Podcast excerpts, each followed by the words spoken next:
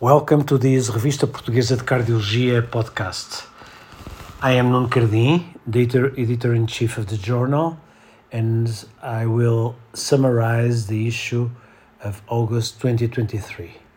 In this issue, we have a nice state of the art comprehensive paper, The Roadmap to Transcatheter Aortic Valve Implantation, and uh, we have four interesting original articles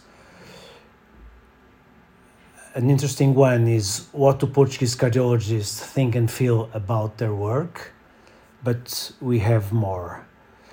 One on coronary artery disease, acute total occlusion of the unprotected left main coronary artery, patient characteristics and outcomes.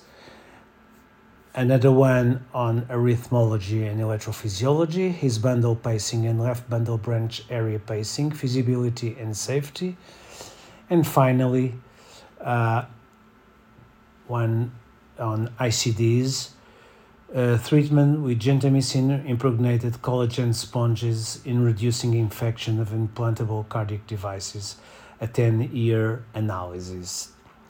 Besides this, we have um, challenging case report, the repair of a gigantic ascending aortic pseudoaneurysm, a challenging approach, and to finish an images in cardiology, uncommon ECG presentation of acute left, left circumflex coronary artery occlusion.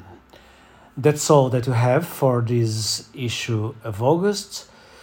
Please, to read the whole paper, go to our website www.revportcardiol.org and please come back to the next releases. See you soon. Thank you.